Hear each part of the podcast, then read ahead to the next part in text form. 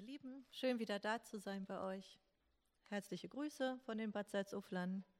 Wir haben heute Nachmittag ja unseren Festgottesdienst, weil wir in das Calvinhaus am Ort umgezogen sind.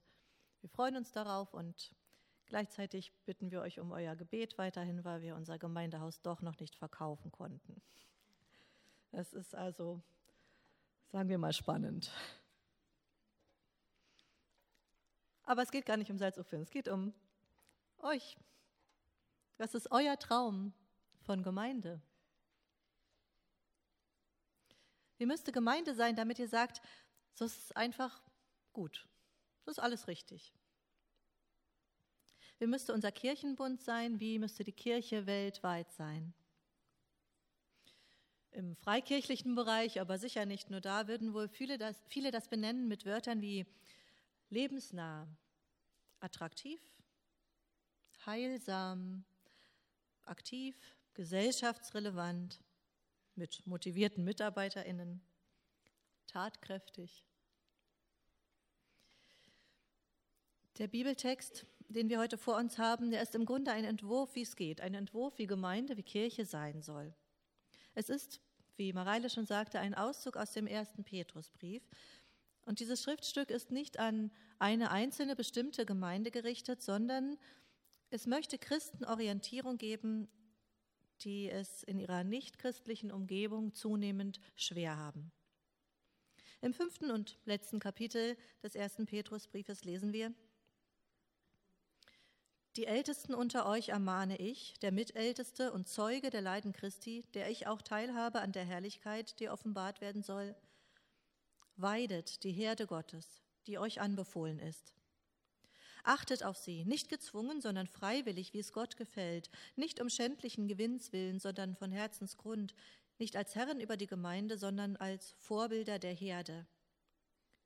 So werdet ihr wenn erscheinen wird der Erzhirte, die unvergängliche Krone der Herrlichkeit empfangen.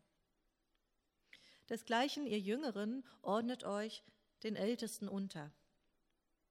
Alle aber miteinander haltet fest an der Demut. Denn Gott widersteht den Hochmütigen, den Demütigen aber gibt er Gnade. So demütigt euch denn unter die gewaltige Hand Gottes, damit er euch erhöhe zu seiner Zeit.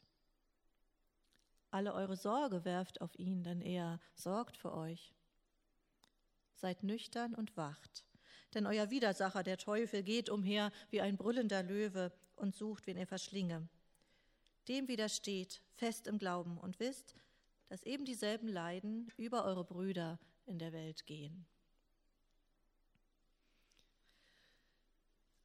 Nicht herrschaftlich leiten, Demut üben, Sorgen an Gott abgeben, nüchtern bleiben.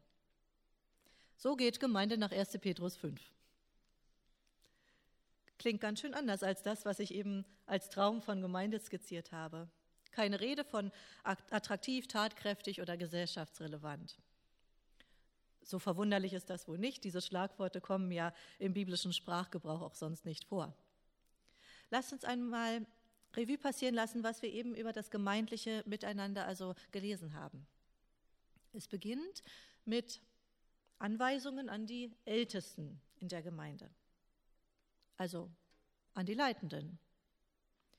Vermutlich gehörten sie anfangs auch an Jahren eher zur älteren Generation, weil Alter für Erfahrung spricht und auch grundsätzlich der Respekt vor älteren Menschen eine Tugend ist. Vor allem aber ist ist eine Dienstbezeichnung. Die Ältesten, die Ältesten bewusst in der Mehrzahl sind die Gemeindeleitung. Dass eine Gruppe die Leitung einer Gemeinde übernimmt und nicht eine Einzelperson, ist ein Prinzip, das wir ja in unsere Struktur aufgenommen haben. Es ist im Neuen Testament immer wieder zu beobachten. Und Anweisungen für diese Leitungsgruppe finden sich in diesem Brief an die gesamte Gemeinde. Das heißt, alle sollen Bescheid wissen. Kein Geheimwissen für die Ältesten wird vermittelt, sondern der ganzen Gemeinde muss klar sein, wie Gott sich Leitung vorstellt. Schon hier wird also deutlich, um Machtanhäufung kann es nicht gehen. Und dieser Grundsatz spricht auch aus allen folgenden Versen. Die Gemeinde ist, bildlich gesprochen, die Herde Gottes, die den Ältesten anbefohlen ist. Sie gehört nicht der Gemeindeleitung, sie gehört Gott. Und Gott beauftragt Menschen zur Leitung. Und dieser Auftrag, diese Leitung sieht so aus, dass es weiden heißt und nicht herrschen. Hirten weiden die Herde. Sie führen die Schafe dahin, wo sie Futter finden können. Die richtigen Gräser aussuchen und fressen müssen die Schafe schon selbst.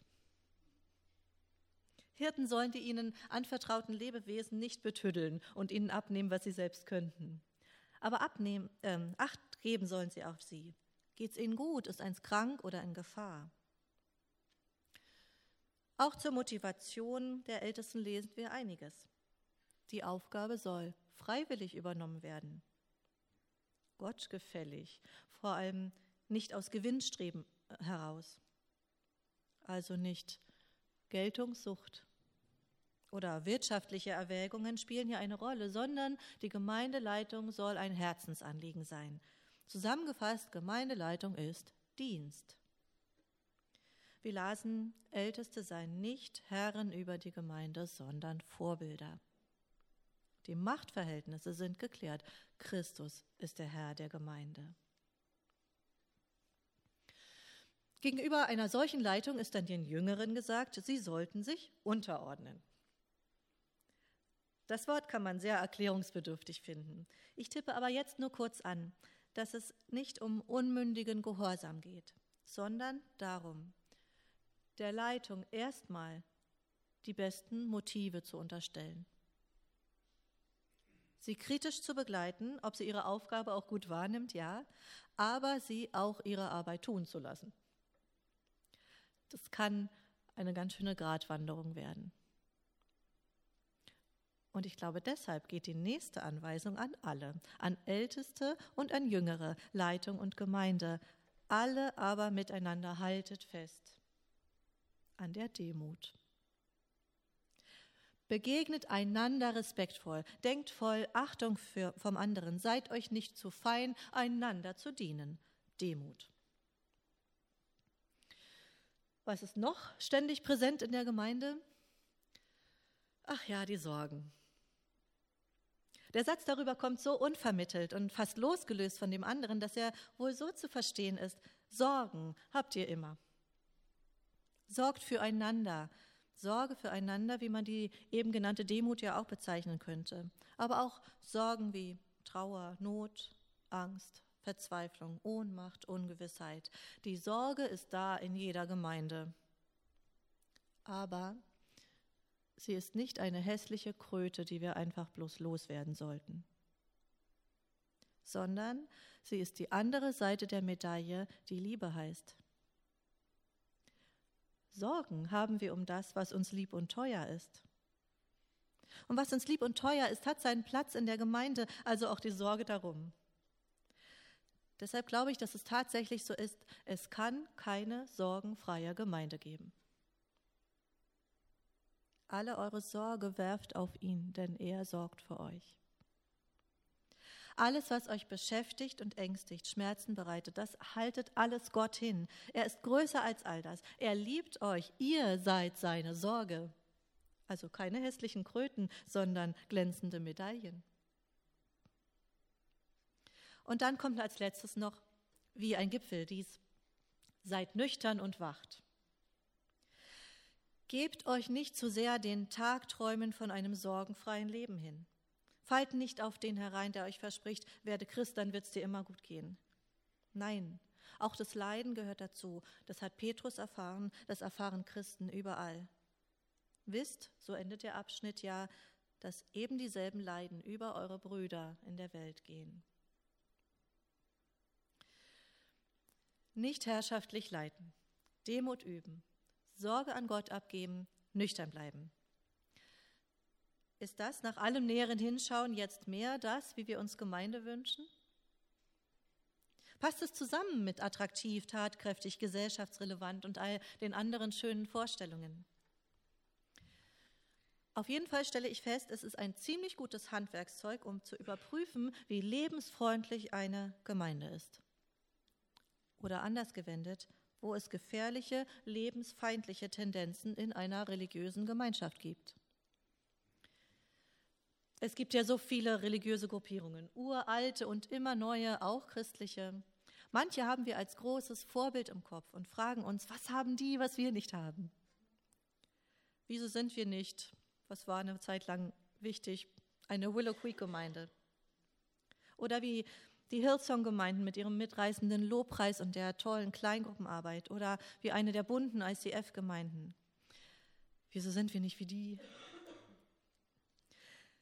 Ihr Lieben, ist es nicht auffällig, dass wir jedes, dass wir, jedenfalls nehme ich das fast immer bei Christen evangelikaler Prägung so war, ist es nicht auffällig, dass wir, wenn wir uns mit anderen vergleichen, immer größere und wachsende Gemeinden vor Augen haben?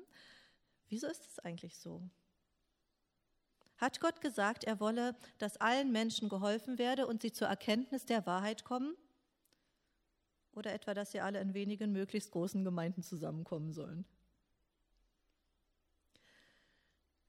Ich finde es jedenfalls schon ernüchternd, dass es nicht nur mal im Einzelfall geschieht, sondern immer wieder, dass nämlich eine Gemeinde entsteht, die rasant wächst, dass eine spannende Führungspersönlichkeit an der Spitze, eine starke Leitung, die beste technische Ausstattung, eine klare Vision und klare Botschaft. Menschen strömen hin und bringen sich ein. Oft kommen sie aus anderen Gemeinden. Und so nach 15, 20 Jahren gibt es Risse oder sogar Zusammenbrüche. Da melden sich Aussteiger. Ja, es war toll am Anfang, aber leider hatte ich dann einen Burnout und keiner hat sich mehr für mich interessiert. Oder meine Ehe ist in die Brüche gegangen und da war kein Platz mehr für mich in der Gemeinde, denn Scheitern gehörte nicht zum Konzept. Oder ja, ich war lange dabei, aber ich habe Gewalt erlebt. Oder ich habe nicht mehr alles so glauben können, wie dort gelehrt wurde und Darüber konnte ich aber nicht reden.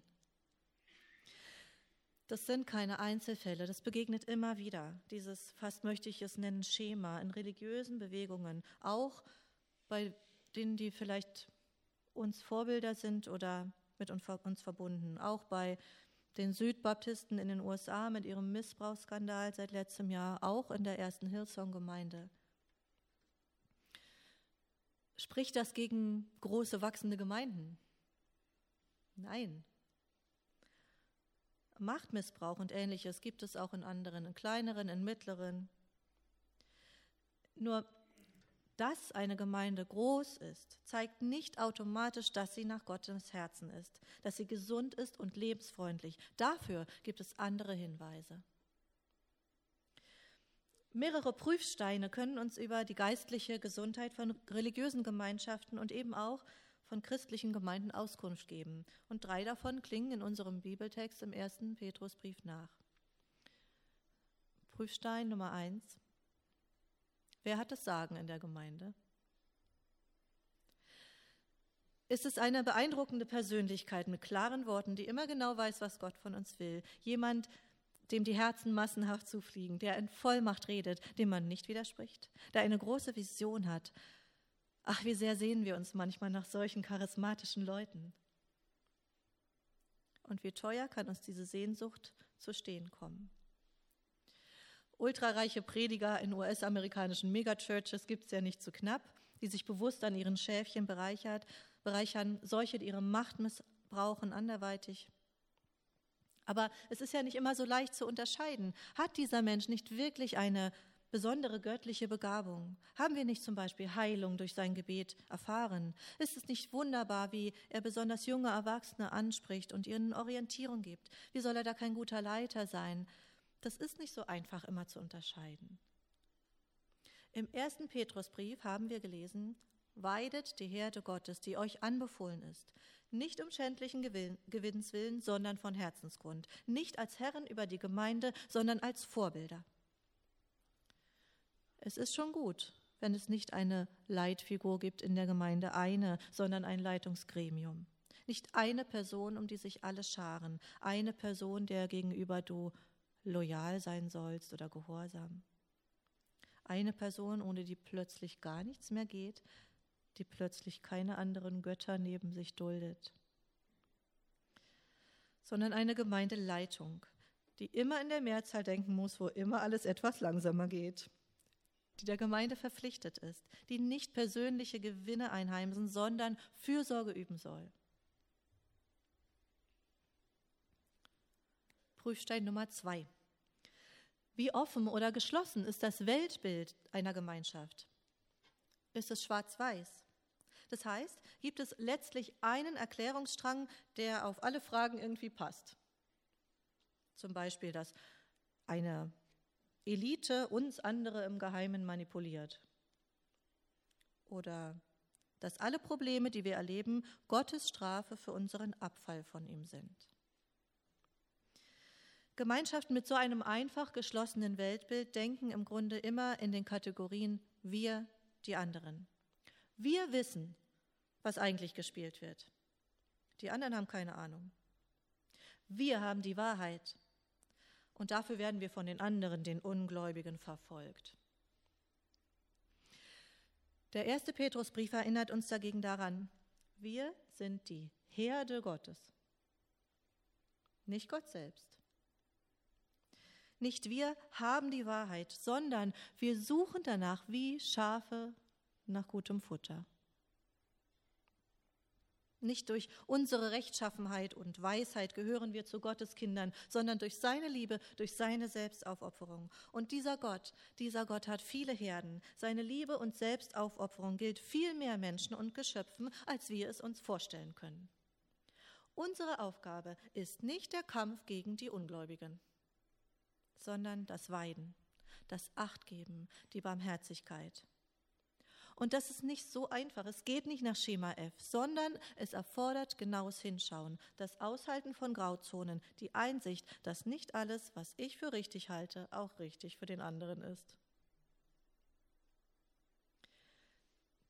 Prüfstein Nummer drei für die Gesundheit einer Gemeinschaft. Wie geht sie mit Zweifeln um und mit Kritik? kann ich in der Jugendgruppe äußern, was ich nicht glauben kann? Wie frei sind unsere Mitglieder in ihren Lebensentscheidungen? Wie gehen wir mit Kritikern um? Vermeiden wir sie ab sofort? Verstoßen wir sie? Oder ringen wir mit ihnen um ein Miteinander? Versuchen wir zu verstehen? Haben wir auch die Freiheit, sie gegebenenfalls ziehen zu lassen, und zwar in Frieden? Was tun wir, wenn wir verletzt sind? Haben wir Menschen in der Gemeinde, mit denen wir darüber sprechen können, und zwar ohne dabei über Dritte herzuziehen? Üben wir es, miteinander zu sprechen, einander zu segnen? Oder fressen wir unseren Unmut in uns hinein, lästern wir oder sprechen wir anderen ihren Glauben ab? Kurz gesagt, ist die Gemeinde ein Ort des Vertrauens oder des Misstrauens? Und nicht zuletzt, haben wir Humor? Können wir über uns selbst lachen? Können wir ohne Griesgrämigkeit verstehen, nachvollziehen, warum andere unseren Glauben verrückt finden? Der erste Petrusbrief legt uns die Demut ans Herz und dass wir alle Sorge auf Gott werfen. Wir brauchen nicht immer recht zu haben. Wir haben nicht immer recht. Wir können es Gott selbst überlassen, Menschen zu Herzen zu reden. Durch unsere Worte oder auf anderen Wegen. Wir müssen niemandem seinen oder ihren Lebensentwurf vorschreiben, sondern wir können gemeinsam suchen, was jetzt vielleicht dran ist. Wir können einander in Gottes Namen segnen. Wir dürfen selbst zweifeln, fragen, suchen. Wir sollen Vertrauen üben und lernen, es nicht zu missbrauchen. Wir sollen lachen und albern sein, Gott von Herzen lieben und die Freiheit, die darin liegt, atmen. Wir sollen Jesus Christus unsere Ungewissheiten und Sorgen geben. Nicht wir sorgen für uns, sondern er. Kein Mensch ist eine hässliche Kröte, die Gott oder wir loswerden sollten, sondern eine glänzende Medaille, deren eine Seite Liebe ist. Ein solches Menschenbild soll uns leiten im Umgang mit Zweifeln und Kritik, mit Scheitern und unterschiedlichen Auffassungen. Beim Propheten Hesekiel gibt es ein ganzes Kapitel über Hirten und Herden und das Weiden. Und ich denke, dass der Schreiber des ersten Petrusbriefes das im Hinterkopf hatte, als er so über die christliche Gemeinde und ihre Leitung sprach. Denn hier haben wir ein Vorbild, das größte überhaupt, Gott selbst. Er ist der Erzhirte, der gute Hirte. Ich will das Verlorene wieder suchen und das Verirrte zurückbringen und das Verwundete verbinden und das Schwache stärken und was fett und stark ist, behüten. Ich will sie weiden, wie es recht ist. So weidet Gott seine Herde. Er kümmert sich ums Schwache und behütet das Starke. Er ist fürsorglich den Menschen gegenüber, die gerade Hilfe brauchen und fördert sie in ihrer Stärke. Gott achtet auf seine Gemeinde. Er sorgt für sie, wo sie schwach ist und schenkt und sieht, worin sie stark ist. Was ist euer Traum von Gemeinde? Ich gebe zu, ich träume schon oft von zahlenmäßiger Größe. Wir träumen davon, viele schöne Angebote machen zu können, attraktiv für Menschen zu sein. Paulus schreibt uns ins Stammbuch, seid nüchtern und wacht. Bleibt realistisch. Nicht Größe ist an sich erstrebenswert. Es gibt andere wirkliche Stärken. Besser eine mittlere oder sogar kleine Gruppe, wenn sie dafür nur gesund ist und frei. Wie also macht man Kirche? Wie geht das, eine richtig gute Gemeinde zu sein? Was können wir tun, damit wir attraktiver werden, damit unser Gemeindebund wieder mehr Theologiestudenten anzieht? Ich weiß es nicht. Natürlich nicht. Es gibt keinen einheitlichen Bauplan, keine Bedienungsanleitung. Gott sei Dank, sonst wäre es überall langweilig gleich. Oder realistischer gesagt, es schiene überall gleich. Und unter der Oberfläche hätten Menschen unter der einengenden Struktur zu kämpfen. Sie verleugneten sich selbst. Sie ertrügen, was sie nicht ertragen sollten. Das kommt nämlich dabei heraus, wenn Leute ganz genau zu wissen vorgeben, wie Gemeinde geht, was man machen muss. Können wir also gar nichts sagen, gar nichts tun? Doch, natürlich. Wir können Gott unsere Fragen hinhalten. Wir können es üben, barmherzig miteinander umzugehen. Wir können berichten, was wir von Jesus verstanden haben, was wir mit der Heiligen Geistkraft erlebt haben und Gott das Eigentliche überlassen. Wir können unsere Träume pflegen und sie miteinander teilen und sie dem Realitätscheck unterziehen. Nüchtern bleiben. Bleibt nüchtern. Leiden gehört dazu. Sorgen auch. Zum Leben wie zur Gemeinde. Es ist nicht wahr, dass das wegfällt, wenn du an Jesus glaubst. Es ist auch nicht wahr für seine Gemeinde. Ihr, ihre Sorgen und ihr Leiden bedeuten nicht, dass Gott sie aufgegeben hätte. Bleibt nüchtern, fallt nicht eurer Sehnsucht nach starken Leitern zum Opfer, sondern schaut nach ihrem Umgang mit Gottes Geschöpfen. Ist es wertschätzend? Befähigen sie andere zum Selberglauben? Geht es ihnen ums Dienen statt um Macht? Sind sie ein Vorbild? Also nicht im augenscheinlich reinen Lebenswandel, sondern in ihrer Ehrlichkeit, in ihrer Liebe, in ihrer Demut. Ist das echt? Bleibt nüchtern. Bringt eure Sorgen zu Gott, eure Ideen, auch die, die, wie es aussieht, sich nicht verwirklichen lassen, eure Begeisterung für ein Projekt, eure Kraft, eure Müdigkeit und beobachtet, was Gott daraus macht. Lasst euch trösten oder ermutigen, befähigen oder zum Aushalten kräftigen. Denkt dran, dass es Gott ist, dem deine Gemeinde gehört. Und dass auch alles Gelingen ein Geschenk aus seiner Hand ist bleibt nüchtern. Vielleicht ist das unser Auftrag, dass wir dabei bleiben, wo wir eben sind, tun, was wir eben können, auch wenn es uns zu wenig vorkommt. Gottes Geschöpfen mit seiner Liebe begegnen, ganz schlicht. Uns dankbar daran freuen, wenn Gott zahlenmäßiges Wachstum schenkt, dann weiter tun, was wir eben können, ohne uns allzu großartig vorzukommen. Und wenn das zahlenmäßige Wachstum hinter unseren Wünschen zurückbleibt, weiterhin tun, was wir eben können, auch wenn es uns nicht sehr viel vorkommt.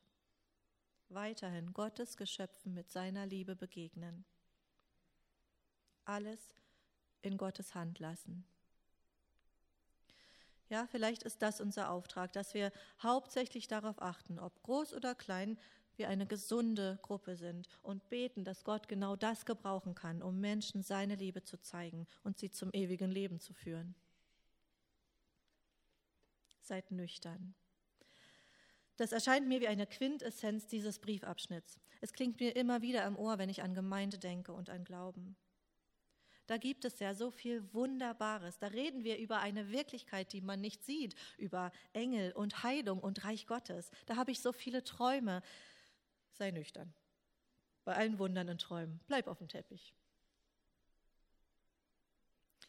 Ich bin mir nicht sicher, ob ich euch das schon mal erzählt habe.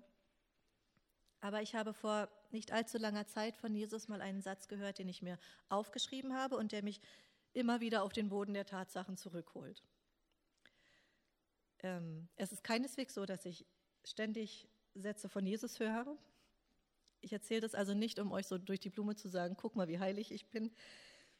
Jesus hat so viele Arten, mit uns zu reden. Und ich bin sicher, jeder und jeder von euch könnte mir von mindestens einem solchen Reden berichten. Aber an manchen Punkten, an einigen Punkten in meinem Leben gab es das, dass ich ihn sozusagen direkt gehört habe. Ich kann nichts dafür. Dieses Mal also war ich gerade unterwegs mit dem Fahrrad und unterwegs mit meinem Unglück darüber, dass ich es einfach nicht schaffe, den Menschen, die mir wichtig sind, gerecht zu werden. Und da war dieser Satz von Jesus auf einmal in mir, wie eine plötzliche Regendusche. Er sagte, Du kannst niemandem alles geben, was er braucht. Du hast nur den Auftrag, das zu geben, was du kannst. Ich lerne noch das zu beherzigen. Deshalb habe ich es mir ja aufgeschrieben. Dieser Satz erdet mich. Sei nüchtern. Ich möchte manchmal so vieles reißen, so gerne mehr tun, mehr sein, Menschen retten, die Welt verändern meiner Familie gerecht werden, meiner Gemeinde. Ich möchte das Rezept haben, wie sie wächst, unseren Gemeindebund mit meiner Weisheit beglücken und aus seinen Schwierigkeiten herausholen. Aber dann fällt mein Blick hoffentlich wieder auf den Satz, der mich erdet, der mich erinnert, wer hier der Retter der Welt ist. Du kannst niemandem alles geben, was er braucht. Du hast nur den Auftrag, das zu geben, was du kannst liebe Gemeinde, träumt. Träumt große Träume und bleibt nüchtern. Amen.